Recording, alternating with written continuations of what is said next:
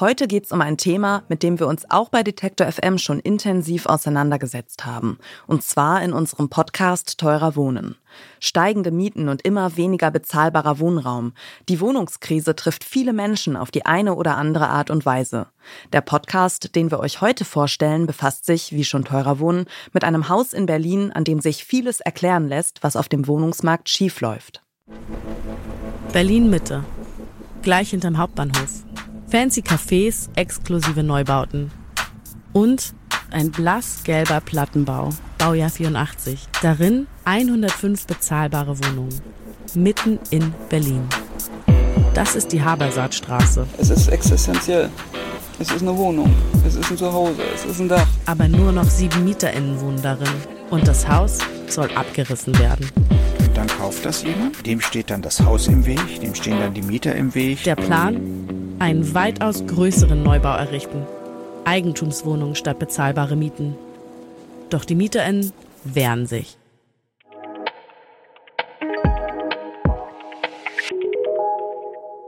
Das ist die Stadtökologin, Journalistin und Podcast-Host Swantje Reuter. Sie ist Teil des siebenköpfigen Audiokollektivs Audiokombinat, das seit 2020 die Geschehnisse um den Plattenbau in der Habersaatstraße begleitet. Ihr hört den Podcast-Podcast von Detektor FM und wir empfehlen euch heute Häuserkampf. Eine Platte will bleiben. Die Menschen in Deutschland, die nicht zu den Vielverdienenden gehören, stehen unter immer größerem finanziellen Druck. Lebensmittel und Energie werden teurer, während die Reallöhne sinken und die Mieten in deutschen Städten steigen.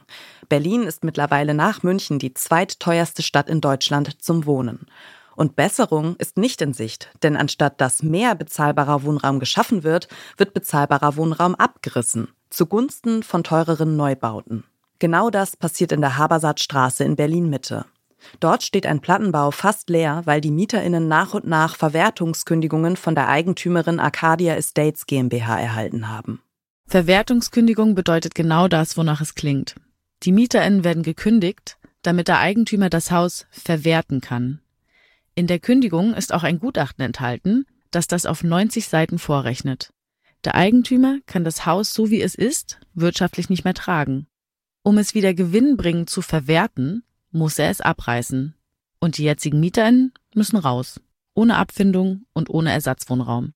Über die Jahre sind einige MieterInnen nach der Verwertungskündigung ausgezogen. Aber ein kleiner Teil will nicht einfach gehen und bleibt. Daniel Diekmann ist einer von denen, die in den Häuserkampf ziehen.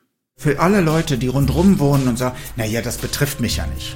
Ich habe eine schöne kleine Miete und mich stört das nicht. Und was mit den Nachbarn interessiert mich nicht.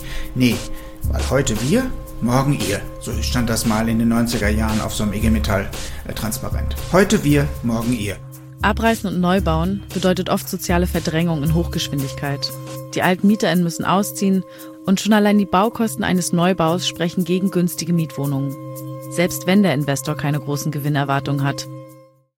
Was in der Habersaatstraße vor sich geht, steht stellvertretend dafür, was auf dem Wohnungsmarkt und in der Baubranche in Deutschland falsch läuft. Aber es gibt Menschen, die wollen da nicht einfach nur zusehen, sondern ein Zeichen setzen gegen den Abriss einer bewohnbaren Immobilie inmitten der Wohnungs- und Klimakrise. Mieterinnen, Aktivistinnen und Politikerinnen stellen sich gegen die Neubaupläne von Arcadia Estates. Der Bezirk will die Habersaatstraße erhalten und versagt dem Investor den Abriss. Er stellt sich also auf die Seite der verbliebenen Mieterinnen. Sein Werkzeug? Das Zweckentfremdungsverbotsgesetz. Doch die Arcadia Estates legt Widerspruch ein. Der Konflikt um die Habersaatstraße geht damit vor Gericht und die Wohnungen stehen weiter leer. Wer sind die Menschen, die sich am Kampf für die Platte in der Habersaatstraße beteiligen? Was sind ihre Motive? Wie groß ist die Aussicht auf Erfolg und wie hängt das alles mit der Baukrise und der Politik zusammen? Das Team von Audiokombinat blickt aus verschiedenen Perspektiven auf den Fall Habersaatstraße.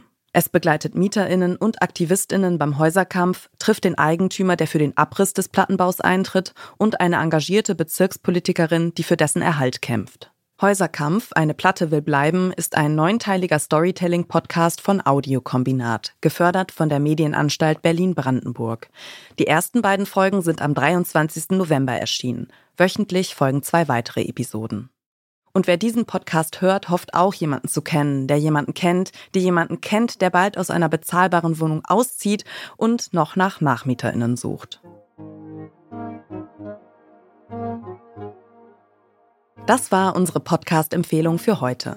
Um keine Folge zu verpassen, folgt dem Podcast-Podcast von Detektor FM auf Lekton, Overcast, TuneIn, Radio Player oder Downcast.